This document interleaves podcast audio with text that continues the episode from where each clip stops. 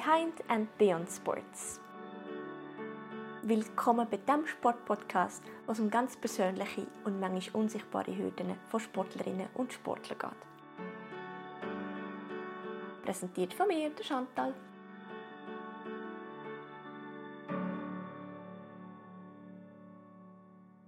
Hallo und herzlich willkommen zu Behind and Beyond Sports. Ich bin immer bin wie immer nicht allein. Heute mit mir ist Xenia Hodl. Sie ist Profi-Handballerin, die jetzt gerade vor kurzem ein bisschen Schlagzeilen gemacht hat mit ihrem Ausstieg aus der Schweizer Nazi. Hallo Xenia, schön bist du da. Hallo Chantal, danke.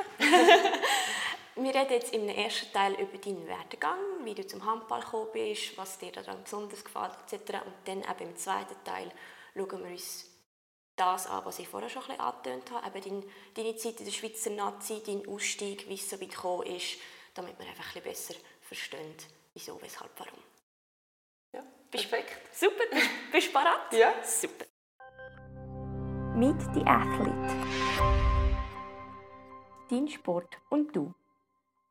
So, ich habe dir jetzt schon ein bisschen angeteasert. Ähm, wenn du dich selber in drei Wörtern müsstest beschreiben, sei das Nomen oder Adjektiv oder was auch immer, wie würdest du dich, welche, welche drei Wörter wären das? Ich bin immer sehr schwierig mit so beschreiblichen drei Wörtern. Das ist auch schwierig. Ähm, weil ich finde, das, ist, das reduziert dich schon schnell auf, auf äh, ja, gewisse Merkmale von dir. Mhm. Ähm, aber wenn ich mich jetzt in drei Wörtern muss beschreiben würde ich sagen, ich bin ehrgeizig. Ähm, gleichzeitig würde ich aber auch sagen, ich nehme mich selber nicht zu ernst. Das ist immer gut. Ähm, und ich bin sehr sarkastisch. Das ist eine super Kombination. ist ja schön. Ja. ja. Ähm, mit 9 bist du schon zum Handball gekommen, habe ich gelesen. Ja, es war recht früh. Es war irgendwie in der Primarschule, gewesen, ähm, wo meine Brüder und meine Schwester sind beide im Fußball waren. Also die haben irgendwie ihr Hobby schon gefunden. Gehabt. Und ich war dann noch so ein bisschen am Schwimmen, gewesen, so zieht es mich an. Ähm, und meine damals beste Kollegin und ich haben uns etwas Neues gesucht oder haben uns etwas gesucht. Und meine Cousine hat dort Handball gespielt und gesagt, hey, probier es doch mal aus, wieso nicht? Ähm, Und dann sind wir beide mal in ein Probetraining und kurz darauf aber sogar ins Spono Camp, das ist so unser Sommerlager. Ähm, Und dann haben wir beide gefunden, hey, doch, das ist es. Und ich bin bis jetzt geblieben. Sie ist dann vor ein paar Jahren ausgestiegen, aber ja, uns hat es beide den Ärmel reingezogen. Cool. Ja. Fall von Anfang an bist du bei der Spono Eagles in Nordwil gestartet. Was hat dich dort so besonders fasziniert oder besonders gefallen? Ja, also einerseits ist natürlich der kurze Anfahrtsweg. Also ich wohne in Oberkirch, das ist so das Nachbardorf. Also ich hatte fünf Minuten für das Training. Perfekt. Das ist wirklich so nach der Schule einfach schnell über. Ähm, ja, und sonst, es ist halt eine reine Frauen, also ein reines Frauen, ein reiner Frauenverein. Also nicht, dass das irgendwie einen Ausschlag hat, aber es ist halt einfach automatisch für ein junges Mädchen gerade, du hast halt als Frau oder du hast als erste Mannschaft einen höheren Stellenwert, wenn du nur Frauen in diesem Verein hast. Wenn du sie musst teilen mit irgendeinem anderen Mannenclub, der irgendwie Nazi B oder Nazi A spielt, dann hast du automatisch weniger, weniger ähm, ja, Aufmerksamkeit. Ähm, ja, und es ist einfach das Familiäre und eben auch, am Anfang ist es einfach nur darum gegangen, dass ich Spass habe. Und ich habe Spass mit den Leuten, die da waren. Es sind alle aus der Umgebung. Du hast so können Freundschaften knüpfen. Ja, und irgendwie hat es mich einfach, ja, es hat mir einfach gefallen. Es hat nicht wirklich einen grossen Grund gehabt, zum Das ist- Anfang einmal. Das ist doch schön. Und dann, wann ist dann der Gedanke aufgekommen, hm, ja, es macht mir zwar Spaß, aber ich könnte es auch so profimässig machen, bis, bis ich, ins hohe Alter wollte sagen, aber das ist vielleicht nicht die passende Beschreibung. ja, wann ist der Gedanke aufgekommen, ich könnte das auch profimässig machen und nicht nur zum Spaß? Ja, also in der Schweiz kannst du es grundsätzlich eh nicht so auf einem Profiniveau machen wie jetzt im Ausland, Ja. wie in einer anderen Liga. Ähm, und ich muss ehrlich sein, ich habe sehr, sehr lange gar, mir gar nicht so viele Gedanken zu dem gemacht. Ähm, aber das passt ein bisschen zu mir. Ich nehme mich selber nicht so ernst. Ich habe einfach gemacht, dass ich Lust hatte.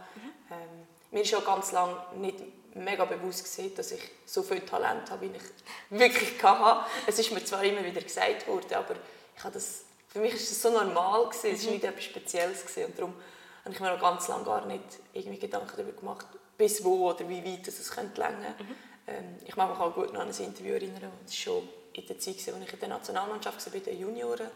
Und dann hat es immer ähm, den Master Cup gegeben, der war im Zug. Mhm. Und das ist einfach so ein Wochenende, wo ähm, Juniorinnen und Junioren ein Turnier hatten. Und dort hatten sie halt auch immer so ein Perspektivspielerinnen gehabt und, und dann wollten sie die auch so ein bisschen pushen oder einfach so ein bisschen spüren, wie es mit denen. Und dann haben sie also Interviews geführt, wie so ein bisschen zu Werbezwecken oder so. Und dann ist dann gefragt, ja, hey, was ist denn dein Ziel? Oder was möchtest du mit dem Handball erreichen? Ich weiß noch ganz gut, das sind, ich war halt immer die Jüngste. Gewesen. Und ich habe mir dort wirklich noch nicht so viele Gedanken gemacht. Und die vor mir so, ja, ich möchte mal sicher in der Nazi anspielen und wenn möglich ins Ausland. Wow. Und wirklich so, so mega dein Ziel vor Augen. Mhm. Und ich bin so dort eigentlich gesagt, ja, also ich möchte zuerst mal ähm, die Kante abschließen und dann schaue ich mal, was ich mache. also das ist so, das ist mir geblieben, weil ich mir wirklich nie wirklich so Gedanken darüber gemacht habe, wie weit oder wodurch es geht. Und es ist dann eigentlich erst später gekommen, wo ich dann auch in der Nazi A war, wo ich in der A-Nazi war, wo es wo um mich herum irgendwie Leute hatten, die schon im Ausland gespielt haben oder wo Trainer sind, die Auslanderfahrung haben oder Connections oder wo, wo ich selber auch ein bisschen mir bewusst wurde, ist, okay, ich bin gut, ich kann noch mehr machen, wenn ich will und dort kommt eben dann der Ehrgeiz rein und dann habe ich dann gemerkt, okay, ich möchte auch mehr, ich möchte mehr beweisen und anderen beweisen, dass ich nicht nur Talent habe, sondern dass es auch mehr um ist. Ja, Talent hilft und die ganze Arbeit dahinter ist dann das, was ausschlaggebend ist. Genau, ja, genau. Mega schön. Du bist tatsächlich dann auch zwei, Saison, zwei Saisons ins Ausland, eine Saison ins Ausland? Bin mir nicht Eineinhalb, ich habe sie dann so, so ein bisschen abgebrochen. okay. Wie ist der Wechsel, also woher das Bedürfnis, mal im Ausland zu spielen, woher ist das gekommen? Ja, es war eigentlich sehr eine rationale Entscheidung. Mhm. Äh, aus meiner Sicht, ich glaube auch aus vielen anderen Sicht ist das sehr rational. Ähm, es war 2018. Mhm. Ähm, ich war irgendwie vier Jahre oder so in der Nazi A. Gewesen. Und in diesem Jahr ähm, haben wir wirklich mit unserem Team alles gewonnen. Also Meister, Göpsiger, Double. Also ich habe in der Schweiz wie erreicht, was kannst du erreichen Und ich war gerade fertig mit der, also mit der Kante mhm. dann im Sommer. Und dann war wieder der logische Schritt, okay, in der Schweiz bist du oben angekommen, jetzt musst du etwas mehr machen. Oder jetzt will ich etwas mehr machen. Und ja, dann war eigentlich nur noch die Frage, ja, wo und, und wie das Ganze abläuft. Und ja, okay. ich habe dann mich entschieden, dass ich auf Deutschland gehe. Mhm. Ursprünglich wollte ich mal auf Frankreich wollen, und dann habe ich so gemerkt, hm, es ist schon ein grosser Schritt, ins Ausland zu gehen. Werde ich mir dann wirklich antun, dass ich die Sprache nicht so gut kann. Das ist dann noch eine zusätzliche Hürde und ich war gleich erst 19 gesehen dort. Also, ja. Ich habe da mir schon sehr, meiner Meinung nach sehr sinnvolle Gedanken dazu gemacht und gefunden, hey, nein, Deutschland ist ein guter Schritt. Mhm. Und, ja. und dann bist du TSV Bayer Leverkusen? Genau. 04 ist dort noch irgendwann. ja, genau. genau. Ähm, die sind ein Traditionsverein. Mhm. Ich war dann auch im Probetraining bei denen. Also ich ja. habe mich nicht einfach so für das entschieden, sondern ja. ich bin mir das alles anschauen, mhm. das Team, das ganze Umfeld. Und mir hat das eigentlich ganz gut gepasst, weil sie sind ein Ausbildungsverein. Mhm. Sie haben eine sehr gute Juniorinnenabteilung. Also eigentlich so ein bisschen ähnlich wie bei uns. Wir setzen ja beim Schwano auch sehr auf unsere Juniorenabteilung und auf den Nachwuchs. Und das hat mir sehr gut gepasst. Eben, es war ein familiäres Umfeld und, und natürlich auch so ein bisschen die finanzielle Sicherheit, weil es hat immer wieder Vereine gegeben in Deutschland, wo irgendwann halt insolvenz gegangen sind und die Spielerinnen nicht mehr können zahlen und das habe ich auf keinen Fall wollen. Mhm. Und durch das, dass halt ähm, eben Leverkusen an so einen ganzen Verein angebunden ist mit sind es noch Volleyball, Basketball.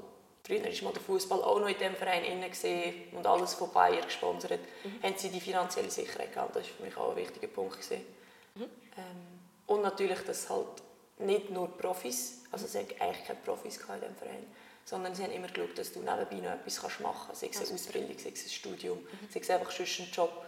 Und das, hat mir, das ist für mich schon auch noch wichtig gewesen, weil ich nicht von in der Schweiz ein bisschen Handballen Da ist es wirklich nicht mehr. Also ein sehr aufwendiges Hobby zu Profispielerin. Ich glaube nicht, dass ich als 19-Jährige das hätte können handeln Und ähm, hat auch nicht den Druck wollen, dass du dann halt musst performen mhm. in so einem Team.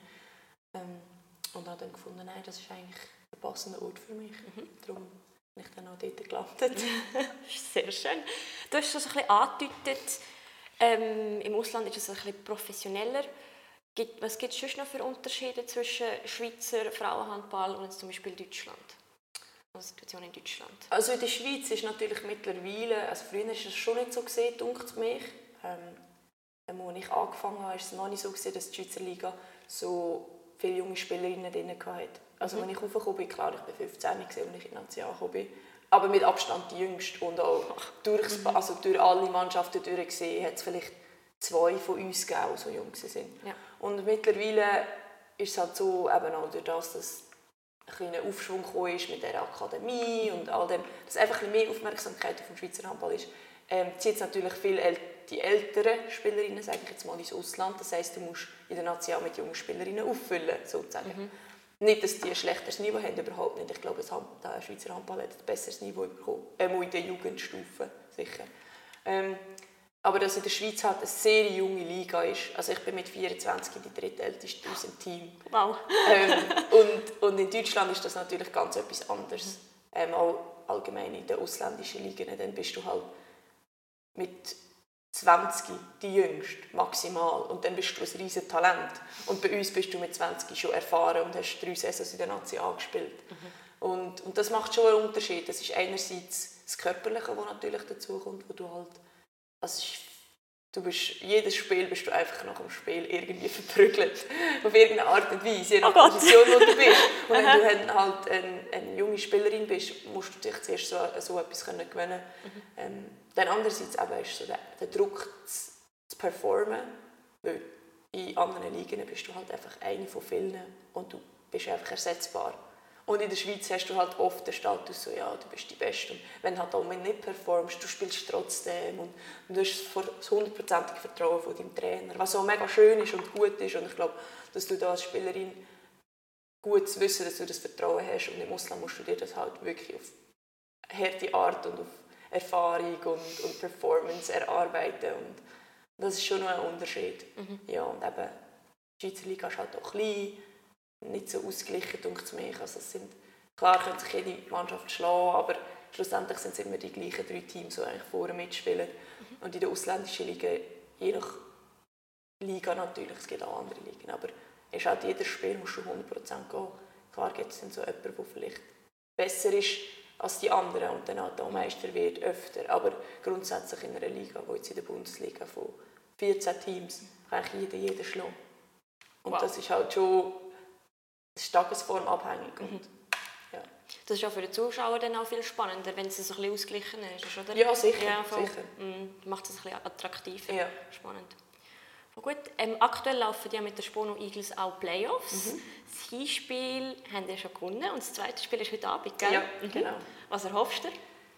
Ja, natürlich ein Sieg. Und ich erwarte ehrlich gesagt auch einen Sieg. es ist immer gut, wenn man ähm, Ankündigungen macht. Ähm, ja, nein, es, also nur schon auf dem Papier sind wir echt deutlich mhm. der Favorit. Und auch wenn es jetzt vielleicht im Hinspiel mhm. nicht von Anfang an so ausgesehen hat, ähm, hat man doch am Schluss glaub, gemerkt, dass wir wirklich die bessere Mannschaft sind.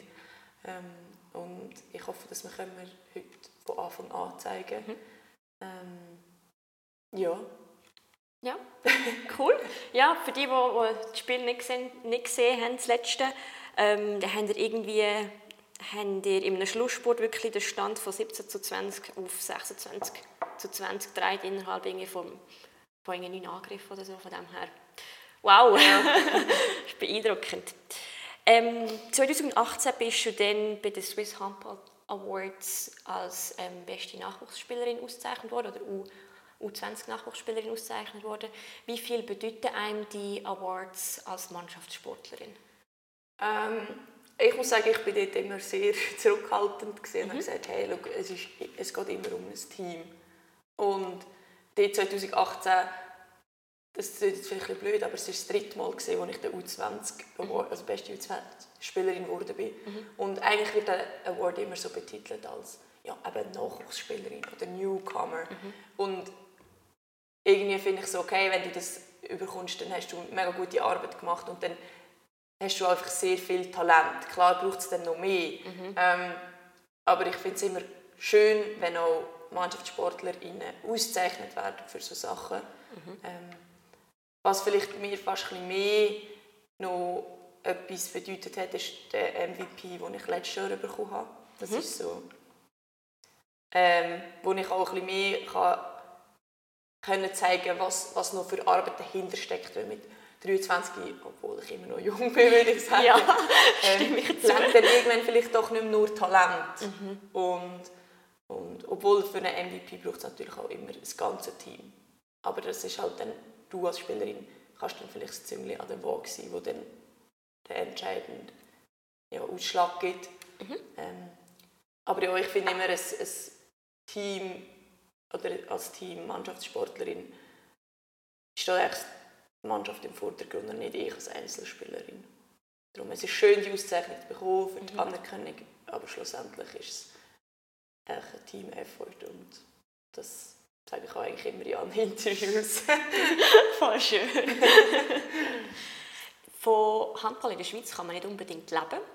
Und du studierst auch nebenbei noch. Was studierst du? Ähm, ich studiere JUS, dort mm. Luzern. Wow, heftig. Ja, es ist mit viel Aufwand betrieben. Mhm. Ähm, ich bringe jetzt auch meinen Bachelor nicht in dieser vorgesehenen drei Jahre durch. Mhm. Ähm, aber das ist voll okay für mich. Ähm, mir ist bewusst, dass ich vielleicht die letzten Jahre meine Priorität meinem Handball gewidmet habe. Mir ist aber auch bewusst, dass irgendwann eine Zeit wird kommen, dass ich den Handball irgendwie wird hinter mir lassen oder halt nicht mehr so eine große Rolle wird spielen und ähm, dann äh, geht es auf, auf lange Sicht halt um das Studium und ob das jetzt mit 25 den Bachelor hast und mit 28 den Master, das spielt dann echt keine Rolle mehr. Oh. Ähm, solange alles zusammen unter einen Hut geht irgendwie mhm. und mir eigentlich alles Spaß macht, was ich mache, dann ist das für mich auch okay. Das ist voll schön, ja. Spitzensport in der Schweiz und das Studium in der Schweiz, wie vereinbar ist das überhaupt? Ähm, ich muss sagen, ich bin sehr froh für verschiedene Unis. Also wir haben auch eben bei uns im Team ähm, Leute, die Medizin studieren, Leute, die der ETH sind. Ui, ui, ui. Ähm, ja, das sind jetzt so ein bisschen die, die wahrscheinlich am meisten Aufwand haben. Ja. Abgesehen von denen, die natürlich arbeiten. 100 Prozent. Arbeiten mhm. aber glaube bei uns nicht mehr 100 Prozent. Das sieht man schon. Mhm. Ähm, sehr viele Unis sind sehr kulant, mhm. ähm, was so Spitzensport angeht. Ähm, meistens, wir haben so einen Koordinator bei uns im Verein oder auch von der Nationalmannschaft aus.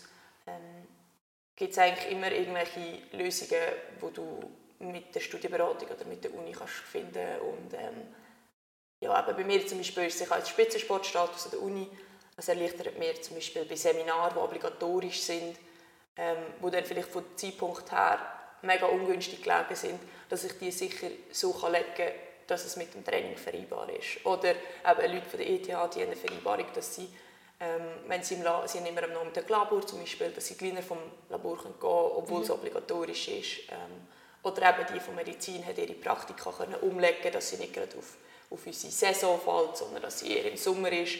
Also ja, man muss, man muss einfach sehr diszipliniert sein und, mhm. und man muss einen guten Plan haben. Aber ähm, auch wenn du selber jetzt vielleicht als Sportlerin den Plan nicht hast, hat sicher Leute um dich herum irgendwie, die dir helfen, so einen Plan zu machen. Lieber für die Prüfungsphase lernen oder anstrengendes Konditraining mit Maximalpuls? schwierig, schwierig. Wenn du jetzt gesagt hast, lieber ein anstrengendes Krafttraining, hätte ich uh. definitiv gesagt, dass lieber ein anstrengendes Krafttraining. Ähm, Konditionstraining ist nicht so mein Favorite. ähm, es, es, ist schwierig. Ich mache es li am liebsten ist zuerst das eine und dann das andere. Mhm. Ähm, okay. gerade beides oder miteinander, oder entweder was? gar nicht oder dann gerade beides. Okay. Ähm, weil ich gerne auch in der Lernphase bin ich halt irgendwie 6 bis 8 Stunden am Lehren. Mhm. Und dann habe ich es eigentlich gerne, wenn ich am Oben einfach ich den Kopf abschalten kann. Auch wenn es dann ein strenges Konditraining ist, aber dann umso mehr, weil dann musst du noch weniger darüber nachdenken, als wenn es jetzt ein, Ta ein Taktiktraining ist. Mhm. Ähm, ich glaube, ich könnte mich jetzt da nicht für eins entscheiden. Ich würde mich eher gegen beides Cheated. Nein, ist, ist gut. Spannend. Dein typisch Tag fängt in dem Fall einfach an, zum Beispiel mit Studieren, Lernen, in die Vorlesung gehen, so das typische Studentenleben, was man so kennt, und dann am Abend Training oder Match. Ja und nein. es kommt ein bisschen darauf an.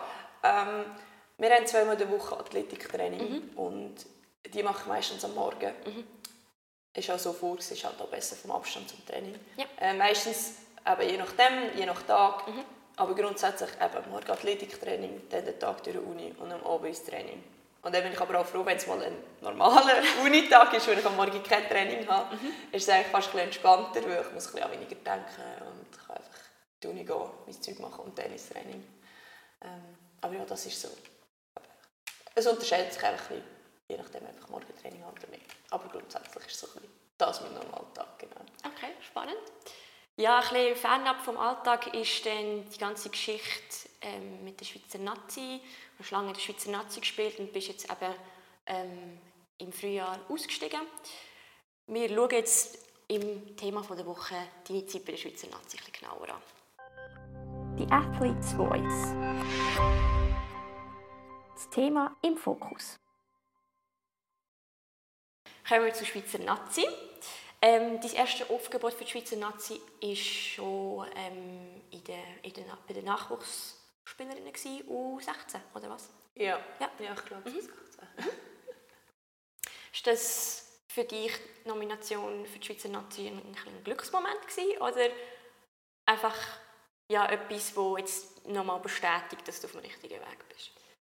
Ähm, ich habe mich da ein bisschen bezogen auf den Anfang. Ich, eben, ich bin mir lange gar nicht bewusst mhm. gewesen, mhm. was es könnte heißen oder was es heisst, ähm, in der Nationalmannschaft zu sein mhm. oder irgendwie Handball auf einem Profiniveau oder Halbprofiniveau zu spielen mhm. oder eben im Spitzensportbereich. Ähm, ich bin damals, also bei uns im Handball ist es so, du gehst eigentlich über die Regionalauswahlen, ähm, spielst du dann schweizweit so kleine Turniere mhm. und über die aus ähm, folgen dann meistens die, die Nazi-Aufgebote. Und ich habe das Glück, gehabt, oder ich habe das Glück, dass ich Linkshänderin bin. Ähm, von denen gibt es ein weniger in der mhm. Schweiz oder allgemein. ähm, und die sind aber halt im Handball sehr gefragt, einfach aus, aus Positionsgründen. Ähm, ja. Und ich bin durch das mega schnell in die Ära, also in die regionale Saal, reingerutscht, mhm. ohne dass ich eigentlich mich bewusst irgendwie für das wollte, irgendwie zeigen oder vorspielen oder trainieren. Ähm, und ähnlich war es dann auch in der Nazi. Ich bin dann irgendwie reingerutscht oder eben aufgeboten worden, ohne dass ich wirklich eigentlich das Gefühl hatte oder Ambitionen hatte, hey, ich werde das jetzt machen. Mhm. Ähm, aber eigentlich, sobald ich dort dabei war, war für mich klar, okay, okay das, ist, das ist schon das, was ich machen möchte. Und, und die Leute um mich herum haben, haben die gleichen Ambitionen und den gleichen Ehrgeiz. Und, ähm, ja, durch das ist es mir eigentlich recht leicht gefallen, mich dann mit dem abzufinden oder mit dem klarzukommen, dass es jetzt, dass es jetzt wahrscheinlich ein bisschen strenger wird. Voll schön, ja, schön. Und 2022 haben wir ja Historisches erreicht mit der Nationalmannschaft, Qualifikation für die Europameisterschaft, das allererste Mal in der Schweizer Geschichte. Äh, wie groß war die Euphorie? Es, es kann man glaube gar nicht in Wort fassen. Es ist irgendwie, wir haben alle irgendwie darauf geschafft, dass wir 24, 2024 dann unsere Heim-EM spielen können. Ähm, und dann hat es irgendwie ja, 2022 eigentlich aus mega traurigen Gründen halt, dass der Krieg in Russland und in der Ukraine losgegangen ist. Ähm, und die russischen Mannschaften aus eigentlich allen sportlichen Wettkämpfen gestrichen worden sind, hat uns dann irgendwie in die Karte gespielt, ähm, weil ja, Russland war eigentlich klar gesetzt in unserer Gruppe. Ähm, und durch das, dass sie halt aus dieser Gruppe rausgestrichen worden sind, haben wir können mit, aber aus eigener Kraft natürlich, ähm, mit einem Sieg, oder mit besser gesagt zwei Siegen gegen Litauen, uns qualifizieren. Und es ist einerseits sehr überraschend, weil irgendwie niemand damit gerechnet hat, dass das jetzt plötzlich klappen könnte. Und andererseits auch eine Genugtuung für all die Arbeit, die wir eigentlich bis anhin schon gemacht haben, wo wo fast ein schade wäre, dass wir bis 24 hätten müssen warten weil ich mhm. finde, das Team, das wir dort hatten, ähm, ist auch ein Team, das mehr verdient hat, als bis 24 müssen warten ähm, und darum ist es nicht fassbar für uns, glaube ich, im ersten Moment und unglaublich schön und wir haben uns mega darauf gefreut. Voll. Ja. Mega schön. Ich habe Videos von euch gesehen, wie ihr in meinem Moment anfangen zu feiern. Also, es ist mega berührend und mega cool. An der EM selber sind wir nachher in der Gruppenphase ausgeschieden, nach einem Unentschieden und zwei Niederlagen. Wie zufrieden ist man mit so einem Resultat? Das ist eine schwierige Frage, weil eigentlich müssten wir voll zufrieden sein mit dem. Mhm. Eben unter den Umständen, wo wir überhaupt für die EM können, hat man eigentlich mit nichts mehr können rechnen als dass wir nach der Gruppenphase rausgehen. Ähm, Und irgendwie, wenn man dann aber dort ist, hat man dann schon irgendwie so das Gefühl, boah, es könnte schon irgendwie, es wäre schon cool, wenn wir weiterkommen. Und, und ähm, ich glaube, wir haben auch gezeigt, dass wir genug gut wären, um weiterzukommen. Ähm, schlussendlich müssen wir aber sagen, es ist völlig erfüllt, was wir eigentlich haben, haben können machen mit den Voraussetzungen, die wir hatten. Ähm, ich glaube aber, es wäre schon noch mehr drin gelegen. So jetzt mhm. recht kritisch betrachtet, ja, aber... da zeigt aber sich der ja. Ehrgeiz wieder. Genau, genau. Ähm, jetzt mal unabhängig vom Resultat beschreibst du aber deine Zeit an der EM als eine Zeit voller schwarzer Wolken. Die, äh, ja, die Umstände hast du auch in einem Zeitungsartikel mit Luzerner Zeitung ein bisschen genauer beschrieben. Für die, die den Artikel nicht gelesen haben, kannst du uns kurz erklären, was du genau mit diesen schwarzen Wolken gemeint hast? ähm, ja, aber es hat eigentlich hat es ein angefangen mit dieser Qualifikation. Mhm. Ähm, Im März ist das, glaube ich, 2022. Mhm. Ähm, wo dann klar wurde, hey, wir gehen an eine EM. Ähm, ist dann kurzfristig im Juni ein Nazi-Lehrgang ähm, angesagt worden. Ähm, der war ursprünglich mal geplant, dann aber aus Kostengründen gestrichen wurde ähm, und dann wieder ins Leben gerufen wurde, weil wir halt aus ja, aus Vorbereitungsgründen nicht wollen, dass wir von April, das wäre der letzte Lehrgang bis im September uns als Nationalmannschaft nicht mehr treffen. Das ist halt, ja, es macht nicht so Sinn, wenn du nachher an ein grosses Turnier gehst. Mhm. Ähm, und ja, der Lehrgang ist für mich halt mega ungünstig gekommen. Ich glaube auch für andere Spielerinnen. Halt einerseits, weil zwei Wochen nachdem dass unsere wirklich lange und harte Saison fertig war, wir haben dort auch noch Playoffs gespielt, Best of Five und über fünf Spiele. Und ähm, es war sehr intensiv für uns. Unser Trainer hat uns dann halt komplett zwei Wochen freigegeben, bewusst. Ähm, und wir sind durch das ohne Training in den Lehrgang. Ähm, was ich aber im Nachhinein erfahren habe, ist, dass unser Nazi-Trainer das eigentlich gewusst hat. Und er hat gesagt, hey, es ist okay, ja, ihm sagt das bewusst. Er möchte den Lehrgang aber trotzdem machen, aber es ist in Ordnung, wenn wir dann halt ohne Training in den Lehrgang kommen. Mhm. Ähm, in Tat und Wahrheit ist dann aber äh, er uns gegenüber nicht so easy drauf gesehen. Mhm. ähm, er hat uns dann recht gepusht in diesem Lehrgang.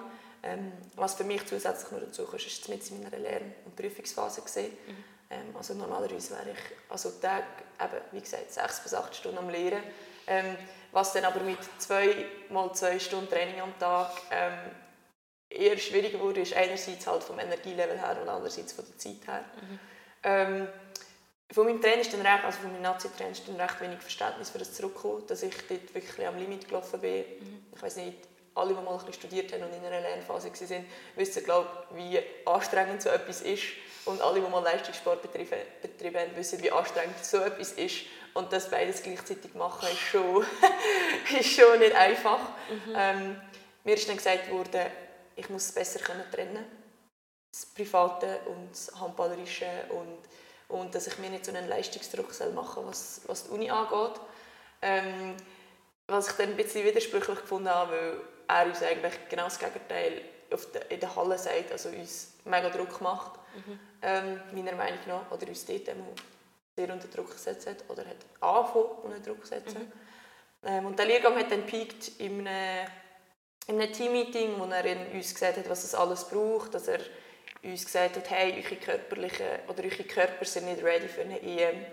Ihr müsst mehr an denen arbeiten, mehr trainieren, ihr müsst besser auf eure Ernährung achten. Ähm, aber uns dann ans Herz gelegt hat, ja, dass wir uns grundsätzlich selber um das kümmern ähm, dass wir uns die entsprechenden Leute suchen, die uns bei dem helfen. Ähm, ja, und er hat dann angefangen, oder er hat dann einen Gruppenchat erstellt, wo er alle Spielerinnen vom aktuellen Kader plus Ergänzungskader ähm, hat, mit der Idee, dass wir uns halt gegenseitig ein mehr pushen, dass wir uns gegenseitig anspornen, hey, es kommt eine EM, machen mehr. Was ich auch einerseits okay finde, dass man sich gegenseitig ein pusht, mhm. aber nicht indem man einen Gruppenchat erstellt ähm, und dann gefordert wird, dass wir wöchentlich unsere Trainings mit Pulsdaten aufzeichnen und reinschicken als Anhaltspunkt für, hey, schau, das macht die andere, hey, okay, komm, ich mache auch noch und das und dieses.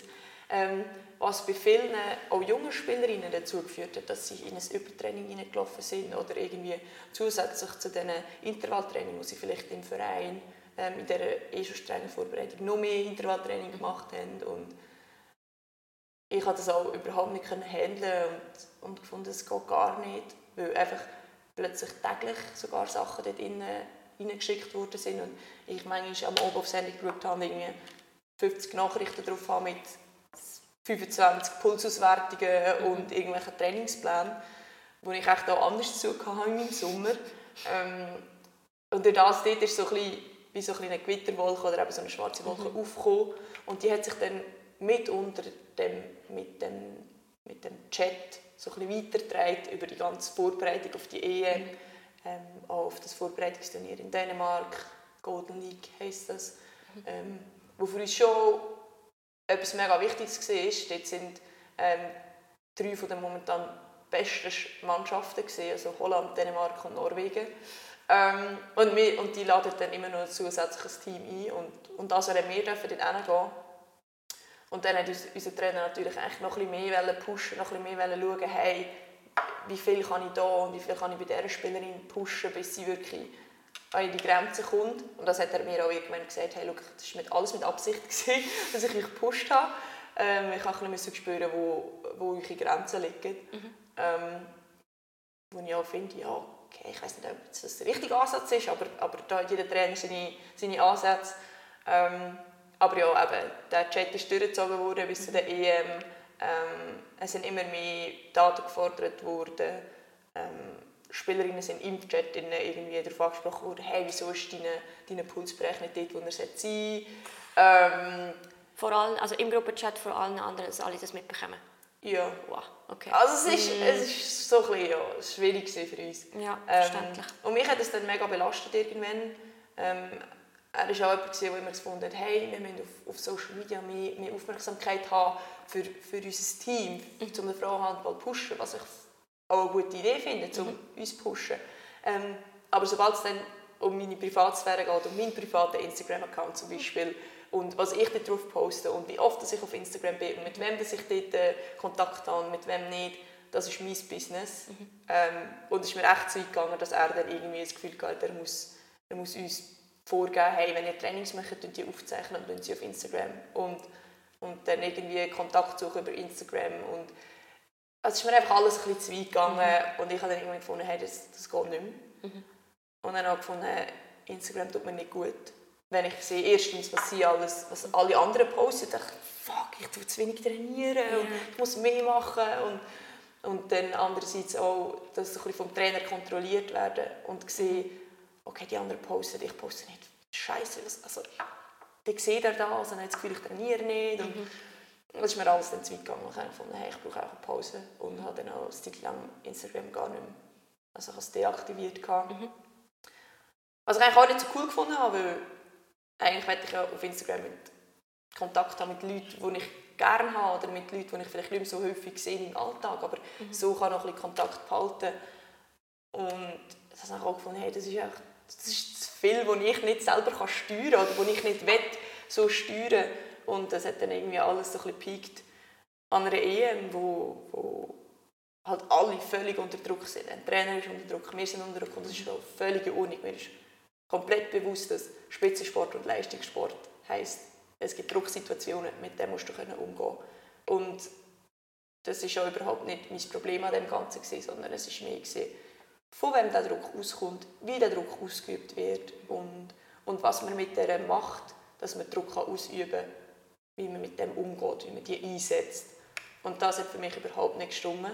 Ähm, eben auch an einer EM ähm, uns dann irgendwie verbieten, ja, ihr könnt nicht mit euren ähm, Familie und Freunden über das reden, was wir hier als Team besprechen, weil die haben eh keine Ahnung von Handball und sie haben keine Ahnung von unserer Taktik und, und ihr macht so unser Team kaputt und ja, er hat uns dann gesagt, wir sollen das einfach nicht machen ja. und, und er hat gar keine Lust zum Detektiv spielen, um herauszufinden, wer das macht ja, einfach alles so kleine Sachen. Ja. Es ist nie etwas Grosses vorgefallen, mhm. aber einfach immer so kleine, die dann sich einfach immer wieder mehr aufgebaut haben und, und die, die schwarze Wolke ist wirklich immer grösser geworden. Und nach dieser Ehe musste ich wirklich sagen, hey, nein, das, ja. das ist einfach etwas, ich muss jetzt wieder Kontrolle übernehmen über das, das was ich kann. Und dann habe ich gefunden, hey, es geht nicht mehr so weiter. Und es haben auch andere Spielerinnen ähnliche Gedanken gehabt und haben gesagt, hey, wir treten den Verband an und sagen, das geht so nicht mehr. Wir möchten, dass sich etwas ändert. Mhm. Ähm, ja, ich bin dann sehr, sehr progressiv dorthin gegangen und gesagt, ich möchte nicht mit dem Trainer zusammen arbeiten. Ja. Ähm, der Verband hat dann gesagt, okay, wir möchten aber noch mit dem Trainer zusammen arbeiten. Und dann ist für mich der Punkt gekommen, wo ich sagen musste, okay, dann stehe ich halt aktuell nicht für die Nationalmannschaft zur Verfügung. Und das war so ein der Schlussstrich für einen Moment. Ich sehe es. Du hast jetzt viele, viele Aspekte angesprochen, die wir jetzt noch ein bisschen genauer möchten anschauen. Der Trainer, ähm, um das geht, das ist Martin Albertsen. Ähm, es hat einen recht ausführlichen Bericht von SRF gegeben, kurz nachdem wir euch für ähm, die EM qualifiziert haben, wo er so ein bisschen als Baumeister des Erfolgs ähm, dargestellt worden ist und ähm, Zitat, unter Martin Albertsen ist der Schweizer Frauenhandball professioneller, zielorientierter und auch erfolgreicher geworden. Eine optimale Zusammenarbeit auf der ganzen Linie. Ähm, unter anderem ist dort auch ähm, jetzt ein seine Methode vorgestellt worden und das äh, Reframing-Gespräch. Ähm, kannst du kurz erklären, was ist genau so das Reframing-Gespräch und wieso ist es für dich jetzt zum Beispiel mehr schädlich als hilfreich? Genau, er hat, gerne, er hat einerseits Reframing-Gespräche gemacht im Einzelgespräch. Er hat sie dann liebevoll äh, Speed-Datings genannt. ähm, ja, das ist das eine. Gewesen. Das war äh, mehr während dem Lehrgang. Gewesen, und er einfach so an gewissen Tagen gesagt hat, hey, ich mache wieder Speed-Dating, mhm. kommen vorbei und dann ist miteinander besprochen worden, so mhm. was er so sieht, wie ich mich sehe, was so taktisch, technisch und allgemein so ein läuft. Mhm. Ähm, Schade am Ganzen ist einfach gesehen, dass es mehr ein Monolog von seiner Seite war. Okay. Also du bist dann gut und gern Viertelstunde, 20 Minuten gehockt und hast ihm zulassen, was, okay. was seine Ansichten sind, was seine Ideen sind, was er gerne möchte, was er von gewissen Spielerinnen erwartet und, und ja, das sind so die eine, das sind so die Gespräche, die er geführt hat. Mhm. Und das andere, das Reframing an sich, ist ähm, gesehen, dass du am Ende des Tages am Anfang war es am Ende der Woche, gewesen, irgendwann ist das dann eben auch täglich geworden, am Ende des Tages oder nach einem, oder nach einem Trainingstag ähm, ihm kurze WhatsApp-Nachricht schickst mit «Hey, was haben wir heute im Training gemacht? Was habe ich gemacht, technisch, taktisch? Was muss ich besser machen? Was sind meine Ziele?» So ein Feedback geben, wie es mir geht oder wie, wie es im Training geht. Ähm, und das ist, glaub, eben, das macht er von unten auf, seit er Akademietrainer ist mit den Akademiespielerinnen. Mhm. Ähm, und dann hat er das auch irgendwann bei uns in der A-Nazi eingeführt. Und, ähm, ich habe mich sehr lange ein gesträubt gegen das. Mhm. Ich bin einfach nicht so eine Person, die wo, wo wöchentlich irgendwie mit Trainer muss Kontakt haben und ihnen sagen, wie es mir geht und was ich besser machen und ähm, Er hat das auch sehr, sehr lange akzeptiert, weil er gewusst hat, okay, er kann bei mir nicht pushen, weil ich mache, also es funktioniert nicht, es ist ja, kontraproduktiv, wenn er das ja. bei mir macht. Ähm, irgendwann ist ihm das dann, glaube ich, aber wirklich egal geworden, weil ich gefunden habe, das kann nicht sein, dass ich einen extra Wurst bekomme und alle anderen möchten es, nur ich nicht. Was ich dann irgendwie auch ein bisschen verstanden habe. Mhm. Ähm, aber es ist mir dann einfach irgendwann zu viel geworden, das täglich müssen machen mhm. und, und eben auch dann in dem Juni-Lehrgang war es so, gewesen, dass wir ähm, irgendwie nach einem, nach einem Trainingstag, also nach dem ersten Tag, hätten wir das auch machen sollen. Ähm, uns ist das aber nicht bewusst gewesen, weil es bis anhin einfach war, Ende der Woche oder Ende des Lehrgangs, machen wir ihm das einfach so als Rückblick. Er hat das dann eben, wie gesagt, plötzlich täglich verlangen und dann haben wir es am ersten Tag ähm, nicht gemacht, weil wir es nicht gewusst haben. Weil mhm. wir einfach nicht irgendwie böswillig nicht machen wollten, sondern einfach, weil wir nicht gewusst haben, dass er das von uns erwartet. Mhm. Äh, und am nächsten Tag war er dann äh, ja, nicht so erfreut über das und hat dann so gefunden, hey, alle, die das Reframing nicht gemacht haben, machen bitte 200 Liegestütze. Und wir in dieser Halle standen so, äh, Entschuldigung, wie bitte? das wirklich kurz nicht können glauben und, ja. und ja, mit so, mit so Aktionen hat es dann eben angefangen, dass mhm. wir uns dann wirklich so ein bisschen unter Druck gefühlt haben, so, oh, jetzt müssen wir ein Reframing machen. Und wenn du es vergessen hast, so ehrlich vergessen, einfach weil du nicht daran gedacht hast, dir mega einen Druck machen, mhm. Scheiße, jetzt habe ich es vergessen, jetzt, äh, jetzt müssen wir dann wieder irgendetwas machen und so. Ja, das ist so ein bisschen das, das sind so kleine seine Reframings. Sehe wie. Das Reframing, ist es für dich an sich einfach allgemein nicht etwas, was dir etwas bringt? Oder hat es einfach überhand genommen, indem wir eben die, die Bestrafungen wie eingeführt haben, wenn es nicht gemacht worden ist, oder weil es einfach täglich geworden ist? Ist es mehr Quantität gewesen, oder einfach das Reframing an sich, das für dich als Spielerin individuell einfach nicht passt? Ähm, ich finde Reframings an sich mega gut, weil ich glaube wirklich, dass das etwas bringt. Ich bin aber mehr die Person, die das dann gerne im Gespräch macht. Also das Gespräch, kann eine Viertelstunde mit dem Trainer und einfach so, hey, was, was sind deine Inputs, was sind meine Inputs, so ein bisschen so. Und das mhm. langt, wenn das vielleicht einmal alle zwei Wochen oder so stattfindet. Jetzt haben wir mit meinem Vereinstrainer, weil mhm. den sehe ich eh jede Woche. Ob das jetzt mit einem Nazi-Trainer täglich ist, weiß ich nicht, ob das angebracht ist, aber für mich war es zu viel an der Anzahl oder eben an der Quantität von diesen Reframings, die wir machen mussten. Mhm. Ähm, und eben auch das, das Kontrollierte, dass du musst es machen weil du nicht weißt, was sonst passiert. Weil eben, du hast sein, sein Verhalten mega oft nicht, also ich konnte es mega oft nicht einschätzen, mhm. weil eben an gewissen Tagen schon mega gut drauf gesehen, dann war er dein Kollege und eben an anderen Tagen, wo, ich, wo irgendetwas passiert ist, wo wir nicht mal wirklich genau wissen, dass es war, ist, ist dann so gesehen, ja, wir haben jetzt Reframing nicht gemacht und jetzt machen die 200 Liegestütze. Und dann ist es mega schwierig zu einschätzen, hey, wie reagiert er, wenn du jetzt mhm. etwas vergisst oder wenn du etwas weniger machst oder wenn du es nicht gleich gut machst wie alle anderen. Ja. Das ist so ein das, was mich an dem Ganzen gestört hat. Ja, da ist dann sicher auch so ein bisschen Unsicherheit reingekommen, so ein bisschen, es klingt schon fast wie so psychologische ja, Aspekte, ja. Wo, wo dann auch dir einfach Gedanken machst. Genau, mhm. ja. Ja, gesehen wie. Ähm, du hast vorher auch gesagt, dass dann eben angesprochen ist dass, euch, dass ihr nicht körperlich nicht die Leistungen bringen, die eigentlich gefordert sind. Unter anderem ist Gewicht thematisiert worden, Ernährung ist thematisiert worden. Wie fühlt man sich als Sportlerin, wenn das dann plötzlich auf den Tisch kommt? Ähm, ist schwierig zu sagen. Also ich habe mich ein bisschen, ich weiß auch nicht, wie habe ich mich gefühlt? Ein bisschen nicht ernst genommen. Mhm. Ähm, Wieso? Ich finde, du musst Mitspielerinnen nicht, also bei uns ist es ist so, er hat es halt vor, vor versammelter Mannschaft eigentlich in den Raum geworfen, eher eben, euch das Gewicht ist irgendwie nicht in Ordnung oder wie auch immer er das dann formuliert hat.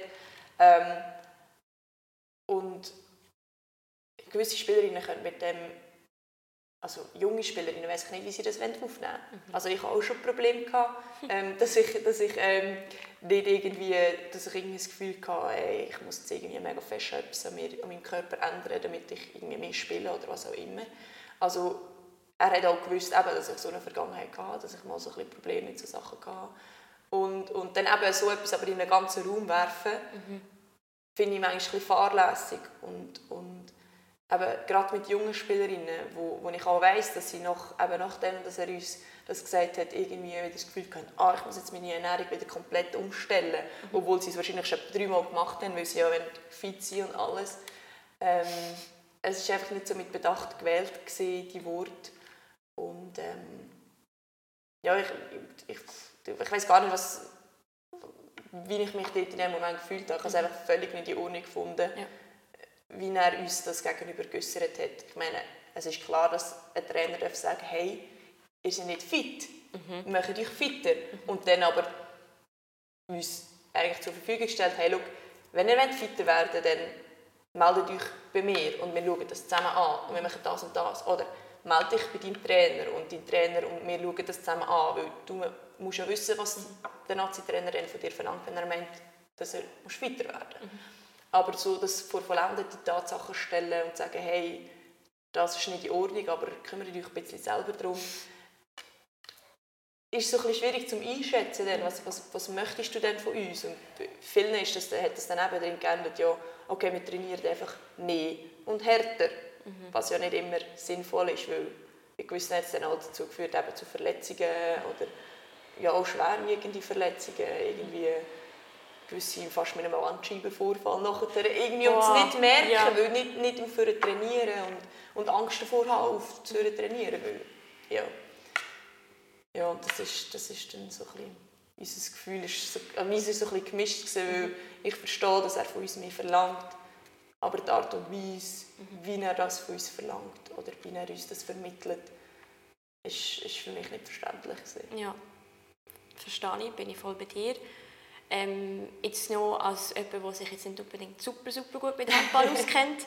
Es gibt viele Sportarten, die wirklich, also meine, Fitness ist das eine, das Gewicht ist das andere. Und es gibt viele Sportarten, wo halt wirklich das Gewicht ein entscheidender Faktor ist, zum Beispiel Skispringen und so. Wie entscheidend ist das Gewicht oder der Körper bei euch im Handball, im Mannschaftssport?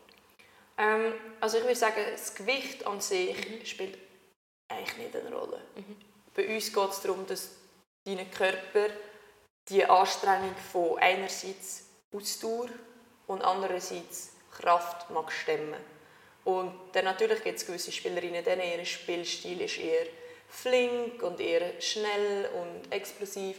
Und klar ist das dann, dass die eher leicht sind. Dann gibt es aber auch andere Spielerinnen, denen ihre Stärke ist mehr Durchbruch, ein mehr mit Power drin oder auch in der Abwehr einfach mal zulängen. Und dann ist auch okay, wenn die Spielerin nicht so filigran ist, sondern kräftiger ist. Ich sage nicht, dass Spielerinnen nicht dürfen, oder kann ich, dass sie, dass sie mega auf ihre Ernährung achten was das angeht, sondern du musst am Schluss einfach deine Leistung können bringen mit den körperlichen Voraussetzungen, die du hast. Und du musst die Wissen ideal einsetzen. Und ich finde, das ist mega individuell, vor allem im Handball. Am Schluss besteht das Team aus 14 individuellen Spielerinnen, wo jede ihre, ihre Fähigkeit muss mitbringen muss, wo auch jede ihre eigenen körperlichen Voraussetzungen hat. Und ich finde, du musst einfach die können ideal einsetzen auf deiner Position. Und da gibt es nicht ein klares Bild, wie eine Spielerin hat auszusehen oder ausgesehen hat. ähm, ja, du musst einfach, musst einfach deine Leistung, die Leistung, die von dir gefordert wird, können abrufen, ohne irgendwelche Vorgaben mit Gewicht oder Schnelligkeit oder so. Mhm. Ähm, du hast vorher selber gesagt, ähm, es muss können kommuniziert werden, dass eben die Leistung nicht auf dem Niveau ist, wo sie eigentlich sollte sein. Das hat der Verband auch selber noch bestätigt. Ähm, dich hat mir einfach gestört, wie es kommuniziert worden ist. Wie hättest du dir denn gewünscht, dass das Thema angesprochen werden hätte sollen? ähm, ja, ich, ich finde einfach, das muss viel individueller passieren. Ähm, ich finde, du kannst nicht Spielerinnen so etwas einfach so einen Kopf werfen, ähm, wie es passiert ist. Ich finde, du musst das Gespräch suchen und ich finde auch, du musst einen Dialog daraus machen und nicht, wie es eben oft geändert hat, einen Dialog. Und es muss meiner Meinung nach einfach wenig, weniger fordernd und weniger drängend passieren, mhm. sondern viel mehr im, im Gespräch mit der Spielerin, mit Absprachen und, und mit darauf eingehen. Und klar ist es schwierig, wenn du eine Mannschaft von keine 15, 16, 17, 18 Spielerinnen hast, dann jede individuell ähm, so abzuholen. Aber ich finde, es geht grundsätzlich darum, wie du mit diesen Spielerinnen oder wie du mit diesen Menschen oder Personen umgehst und sie nicht einfach so als mega ersetzlich anschaust. Weil, also, ja, irgendwann wirst du aussortiert und du denkst, ja, für was habe ich mir den ganzen Aufwand gemacht, wenn ich irgendwie doch ersetzbar bin mhm. mit Leuten, die den Aufwand gar noch nicht betrieben haben oder wie auch immer. Ähm, ja, also ich finde auch, es ist, es ist zu fordernd auf eine Art und Weise, wo, wo wir Spielerinnen teilweise gar nicht verarbeiten können. So, und, und es ist zu wenig vorhersehbar, ähm, was, jetzt, was jetzt eigentlich aus diesen Forderungen heraus folgt oder wie das Verhalten dann dir gegenüber ist, je nachdem, wie du die Anforderungen umsetzt. Hm. Du hast gerade angesprochen, äh, dass du auch eben Schiss bekommen hast, dass du aus der Nationalmannschaft rausgehst. Du bist ja noch krank geworden und bist glaube zwei Wochen lang im Bett und hast nicht trainieren und hast dann noch wieder Schiss bekommen, hm, werde ich jetzt raus rausgespickt oder nicht. Ich nehme an, das war nicht unbedingt gerade hilfreich bei der Genesung. Nein, es war wirklich nicht so von Vorteil. Also eben, als ich dann krank wurde, ähm, habe ich dann auch mein, mein Vereinstrainer, er war immer wirklich mega, mega hilfsbereit und hat auch gesagt, hey, okay, äh, wir, wir schauen das zusammen an, wir, wir schaffen das schon, jetzt macht er nicht irgendwie Gedanken dazu, das kommt alles gut. Dann habe ich ihm auch gesagt, hey, ich bin krank, ich, ich kann nicht trainieren. Was mache ich jetzt? Und er so, hey, alles gut, ich schaue es mit dem Nazi-Trainer an, ähm, das kommt schon gut. Und ähm, dort bin ich sehr dankbar, dass eben ich einen Vereinstrainer habe, der dann wirklich auf mich eingeht und, und Verständnis hat und, und uns auch wirklich ernst nimmt bei unseren Anliegen. Ähm, und, auch, und ihm auch bewusst ist, dass manchmal mehr einfach nicht gut ist, sondern manchmal weniger einfach lenkt. Dass die Gesundheit irgendwie vorgeht, sei es die körperliche oder auch die mentale Gesundheit. Ähm, ja, darum, es ist dann alles gut gekommen. Oder ähm, ich habe dann freiwillig gesagt, ich möchte nicht dabei sein, irgendwann. Aber ähm, ja, in dem Moment war es wirklich so, gewesen, hey, jetzt habe ich das den ganzen Umfang betrieben. Mhm. Und jetzt so kurz vor dem Ziel knockt es mich irgendwie alt. Ich will nicht, ich will nicht dass das jetzt eigentlich mich daran hindert, an diesem grossen Event ähm, dabei zu sein. Ja, ähm, du bist eben dann ausgestiegen, aber gesagt, das ist jetzt so, das lenkt mir, so nicht weiter. Ähm, hast du es vorher selber, selber schon gesagt, im Spitzensport oder vielleicht auch im Sport allgemein ist immer ein gewisser Druck da. Wenn und wie hast du entschieden, so, das ist jetzt zu viel Druck? Oder wo war für dich die Grenze? Mhm.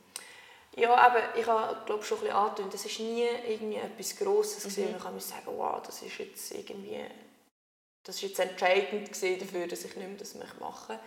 Ähm, es waren mehr so die kleinen Sachen, gewesen, eben so ein die Unterschwelligen mit, mit ähm, eben einerseits so die Kontrolle, dann andererseits eben die Anforderungen, aber irgendwie gleich nicht konkrete Anforderungen und dann sind die Anforderungen konkret gewesen, und dann wieder nicht. Und ich habe irgendwann einfach so ein gewisses Verhalten mir gegenüber nicht mehr, können, nicht mehr vereinbaren mit meinen Wert- und Moralvorstellungen.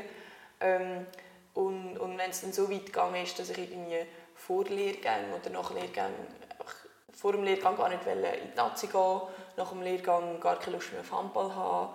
Ähm, es hat so ein bisschen dort angefangen, eben nach dem einen Golden League ähm, Lehrgang, wo ich, wo ich eigentlich frei hatte, zwei Training oder so, Montag, Dienstag, ich sage jetzt, ich weiß gar nicht mehr, was die Tage sind. Und ich aber gesagt habe, ich, ich muss jetzt ins Handballtraining bei mir im Verein, weil wenn ich jetzt daheim hocke, dann habe ich absolut null Lust, wieder Handball zu spielen, weil es einfach so viel, mit so viel Negativem konnotiert war. Und an der EM hat sich das eben ein bisschen alles zugespitzt. Ähm, und am Schluss ist es dann so weit gekommen, dass wir das letzte Spiel hatten und wenn wir das gewonnen hätten, wären wir weitergekommen. Und ich bin irgendwann auf der Bank gekocht und dachte, Scheiße, wenn wir jetzt gewinnen, dann sind wir noch eine zwei Wochen länger da. Ich, ich weiß nicht, ob ich das aushalte oh, an sich. Das Handballerische ist, ja. ist so viel Bock gehabt, aber mein Kopf war so am Ende, gewesen, dass ich mir einfach, ich weiß nicht, ob ich es könnte. Ich weiß nicht, ob ich würde durchhaben, noch einmal eineinhalb oder zwei Wochen dort zu sein und mir, mir das irgendwie alles antun. Und dann habe ich wirklich auch nach der EM gesagt, hey, das, das kann nicht sein. Es kann nicht sein, dass du an einer EM ein entscheidendes Spiel hast und du, und du irgendwie den Gedanken daran hast, ich will dich gar nicht gewinnen. Also das kann doch nicht sein. Das ist irgendetwas, ja. stimmt nicht. Und dann habe ich mir wirklich mal so richtig Gedanken gemacht, hey, also jetzt muss etwas ändern und sonst es ist, ist das für mich in dieser Art und Weise. Und dort ist wirklich so ein der springende Punkt okay, ich glaube, ich weiß, was mich sehr stört, definitiv. Und wenn sich das nicht ändert, dann muss ich etwas ändern. Und das war dann mein Entscheid. Dann bist du ausgestiegen, ja. Genau. Im Team habt, habt ihr euch auch zu dem Thema Austausch, Druck oder eben auch, dass du hast gehen hast du das mit deinen Teamkolleginnen geteilt? Ähm, ich habe immer wieder gesagt, hey, ich mache das nicht, ich mache das nicht mehr lange mit. Mhm. Ich weiß nicht, ob sie es ernst genommen haben, weil, eben, wie gesagt, ich bin sehr sarkastisch, da komme ich wieder zurück auf meine, auf meine Wörter, meine drei. Ähm, und dass sie das vielleicht, und ich habe auch eben oft einfach so ein bisschen, ein bisschen irgendwie, ich mache halt manchmal Sprüche und, und ich erzähle manchmal, ich erzähle, erzähle viel, wenn der Tag lang ist und alles. ähm, aber vielleicht habe ich das dort auch im Unterbewusstsein wirklich sehr ernst gemeint. Und ich glaube, das ist schon bei gewissen angekommen. Ich glaube aber nicht, dass sie wirklich damit gerechnet haben, dass ich es mache. Weil ich schon auch ein fester Bestandteil von dem Team war, weil ich sieben Jahre dabei war. Mhm. Und eigentlich mindestens sechs Jahre lang Stammspielerin. Also ich habe schon auch eine gewisse Rolle in diesem Team gehabt. Und ich glaube, viele haben auch einfach nicht daran geglaubt, dass ich dann so radikal wird sein Ähm, aber es ist sehr vielen ähnlich gegangen, dass sie, dass sie diesen Druck oder dass sie das Verhalten nicht mehr akzeptieren wollten. Ähm, ihnen aber schlussendlich dann das Handball oder, oder, das, oder die ganze EM vor allem, 24, wo dann die Heim-EM ist, was ein riesiges Event ist und ich auch eigentlich mega gerne dabei gewesen wäre. Es ist ja nicht so, dass das nichts Wert hat für mich, mhm. sondern dass sie, sie dem einfach mehr oder größere Priorität haben, als schlussendlich dem, was sie erlebt haben oder das, was sie nicht in Ordnung finden. Und ich habe gefunden, hey, nein, das kann nicht sein, dass jetzt Spielerinnen, wo es eigentlich nicht gut geht, eigentlich sich nur an, an, an so einem Event noch in der Nazi behalten. Ähm, und darum wollte ich eigentlich etwas ändern und ich habe ja nur ändern, was ich kontrollieren kann. Und ich kann nur für mich entscheiden, dass ich jetzt das Ganze nicht mitmachen will. Ja. Ähm, ja, was die anderen machen, ist ihnen überlassen. Ich mache auch niemandem einen Vorwurf, dass sie, dass sie nicht das Gleiche gemacht haben, weil ich finde, das ist sehr individuell. Mhm. Ähm, ich wollte eigentlich einfach nicht, wollen, dass irgendetwas passiert, wo, wo nachher der Rückblick muss sagen, hey, das hat man können sehen irgendwie und, und es ist voll nicht die Ordnung gesehen.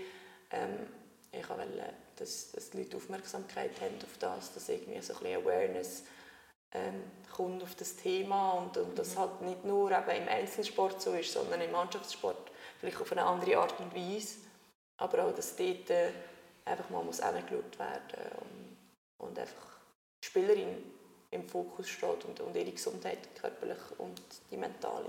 Mhm. Ist im Bereich mentale Stärke irgendetwas bei euch gemacht worden im Team? das ist schon so ein guter Punkt, äh, den du da ansprichst. Wir haben, ähm, es ist irgendwann ein Mentalcoach bei uns ins Team geholt worden. Ähm, er war der beste Kollege von unserem Nazi-Trainer. Mhm. Ähm, also das heisst, wenn du etwas an ihn herangetragen hast, oh dann ist es ähm, auf irgendwelchen Wegen wahrscheinlich bei unserem Nazi-Trainer gelandet. Ähm, und durch das ähm, hat sich dann irgendwann das auch herauskristallisiert und, und für uns ist dann klar gewesen, okay, wir können mit ihm nicht unbefangen über unsere mentalen Struggles reden. Ähm, und für uns hat er dann mehr einen verlängerten Arm für unseren Nazi-Trainer dargestellt, mhm.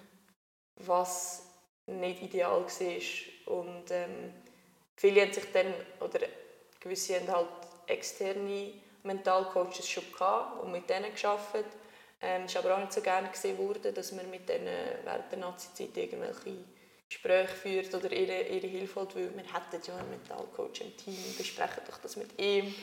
Ähm, ja, darum, es ist irgendwie immer gefordert worden, dass wir das machen, aber es ist wie uns nicht überlegen, wie und mit wem wir das machen, sondern es ist mehr so ein bisschen, hey, mach das mit ihm und er hat Inputs und er ist im Team und ja, es war für uns nicht so ideal gewesen, wie das Ganze gehandhabt wurde. Ja, gesehen wie. Ähm, wie wichtig ist einfach allgemein ein unterstützendes Umfeld zu haben, um jetzt zum Beispiel mit psychischem Druck oder allgemein Druck im Spitzensport umzugehen? Ähm, für mich persönlich ist es sehr wichtig. Also ich habe das dann auch ein bisschen, ähm, in Leverkusen gemerkt, wo mein Umfeld irgendwann, also nicht, dass ich irgendwie nicht gute Leute um mich herum hatte, mhm. aber es war nicht das gleiche Umfeld gewesen, wie wo ich daheim war. Und ähm, es ist mir dann wirklich irgendwann in Leverkusen auch nicht mehr so gut gegangen. Und ich habe dann gefunden, hey, ich, ich muss etwas ändern. Ich bin ein Zeitchen heimgegangen und habe gemerkt, okay, das Umfeld hier tut mir viel besser, ähm, was, so, was so meine Psyche angeht. Und, und darum habe ich wirklich, äh, das Umfeld macht so viel aus, wie gut oder wie schlecht es dir gehen kann. Und eben in der Nazi habe ich dann irgendwann gemerkt, okay, das Umfeld oder, oder die Stimmung oder einfach die Struktur oder das Konstrukt, das dort gerade herrscht, das tut mir überhaupt nicht gut. Und ich glaube, es tut auch anderen nicht gut. Ähm, nur sind sie nicht in der Lage, etwas dagegen zu machen. Und ich habe dann einfach für mich muss sagen, hey, das Umfeld ist nicht etwas, wo ich, wo ich ähm, kann die Leistung auch bringen kann, die ich, wo ich möchte und wo ich kann. Mhm. Und habe mich durch das dann auch von diesem Umfeld entfernen und in ein Umfeld zurück, eben zum Beispiel im Verein, mhm. ähm, wo es mir viel besser geht, wo ich die Wertschätzung bekomme, wo, wo ich, wo ich kann gesund sein kann, auf jegliche Art. Wieso kannst du im Verein gesund sein und in der Nationalmannschaft nicht? Was ist Genau, also ich meine, wir haben jetzt schon viel gehört, was in der Nationalmannschaft passiert ist. Ähm, aber was macht jetzt der Verein zum Beispiel konkret anders? Ich habe es am Anfang schon gesagt, aber mein Verein ist sehr familiär. Also, das heisst, alle sind ein bisschen zusammen, jeder kennt sich und, und der Trainer geht wirklich möglichst und sehr fest äh, auf die individuelle Spielerin ein. Ähm, einerseits das, andererseits ist natürlich der Druck auch etwas ganz anderes. Also es ist Schweizer Liga sehr rein national. Ähm, mit der Nazi bist du immer international, du vertrittst das ganze Land. Das heißt, der Druck ist schon, schon höher und auch die Spielerinnen im, im Team sind natürlich vom Niveau her noch einmal besser und, und setzen, setzen sich und dich irgendwie einem Druck aus, ohne dass das wirklich weg ist. Und es ist ja okay, also der Druck muss irgendwie herum sein. Mhm. Ähm, aber im Verein fühle ich mich dadurch einfach wohler, einfach ich werde viel mehr als Spielerin wertgeschätzt. Ich, ja, das Verhalten von, unter anderem vom Trainer ist einfach ganz anders als Spielerinnen gegenüber. Weil er weiß, er ist auf uns angewiesen und, und er respektiert uns mhm. so, wie wir sind. Ähm, und tut uns individuell probieren, zu unserer Höchstleistung zu bringen. Und nicht, nicht das, natürlich auch als Kollektiv, aber er geht wirklich auf uns ein. Also natürlich auch dem schuld. Wahrscheinlich ist das halt der Nationaltrainer. Es geht wie die Mannschaft auch das ganze Land vertritt und mhm. das auch, auch sich selber ein bisschen besser muss dastehen lassen als jetzt ein Trainer in einem Verein, wo, wo halt dort so ein bisschen mehr kann individuell darauf eingehen kann. Mhm.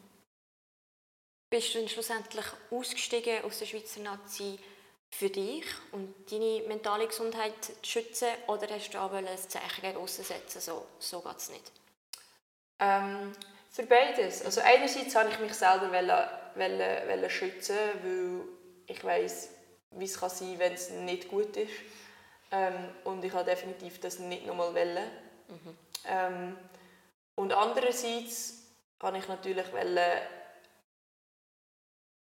gewissen Leuten Augen öffnen und, und eigentlich eine Reaktion ähm, provozieren und, und auch ein für die Spielerinnen, wo, eben, wo es vielleicht ähnlich geht, aber auf irgendeine Art, aus welchen Gründen auch immer, nicht die Möglichkeit haben, etwas dagegen zu machen, einfach weil sie zu fest in diesem Konstrukt drin sind und, und ich einfach wollte, wollte zeigen, hey, so auf diese Art und Weise erfolgreich sein, ich weiß nicht, ob das Sinn macht und, und ich habe es ähm, auch schon vielen gesagt, ich finde es super, was für einen Fortschritt ähm, der Schweizer Frauenhandball gemacht hat in der Halle. Und ich habe gesagt, in der Halle kann ich, kann ich meinem Nazi-Trainer nichts sagen. Es ist, er macht einen guten Job in der Halle. Mhm. Was er uns taktisch und technisch mitgibt, das steht nie zur Debatte. Es ist mehr darum gegangen, wie das Verhalten ist. Und ich, ich möchte ähm, eigentlich vom, vom, vom ganzen Verband oder auch allgemein